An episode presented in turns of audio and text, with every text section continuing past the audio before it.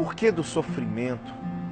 Às vezes nós perguntamos a Deus, perguntamos às pessoas por que sofremos, por que passamos por tantas dificuldades. Você sabe que, inclusive, inclusive a Bíblia fala que o nosso choro ele pode durar até uma noite, que logo pela manhã vai vir a alegria de Deus. Mas olha bem o que o texto diz, que o choro ele tem uma duração de uma noite.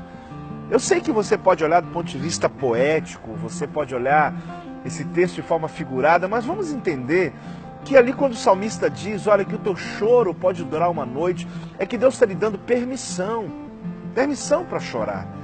É entendido, é claro que alguma pessoa que está com dor, está aflito, está mal, você vai chorar, às vezes até diante de uma angústia, de um momento difícil da sua vida, você vai chorar, vai pedir a Deus misericórdia, dizer: será que Deus me abandonou?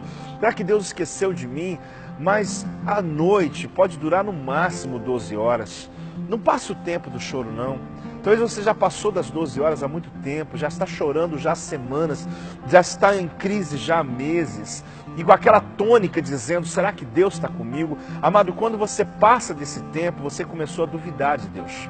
Quando você passa desse período, você começa agora a acreditar é, não acreditar na soberania de Deus sobre a tua vida.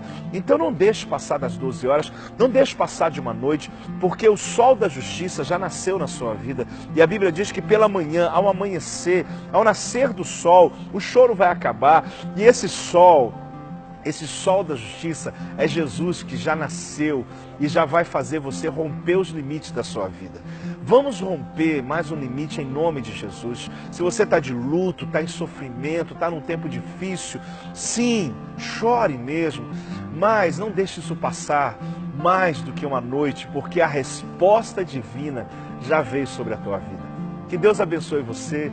Vamos novamente romper mais um limite em nome de Jesus.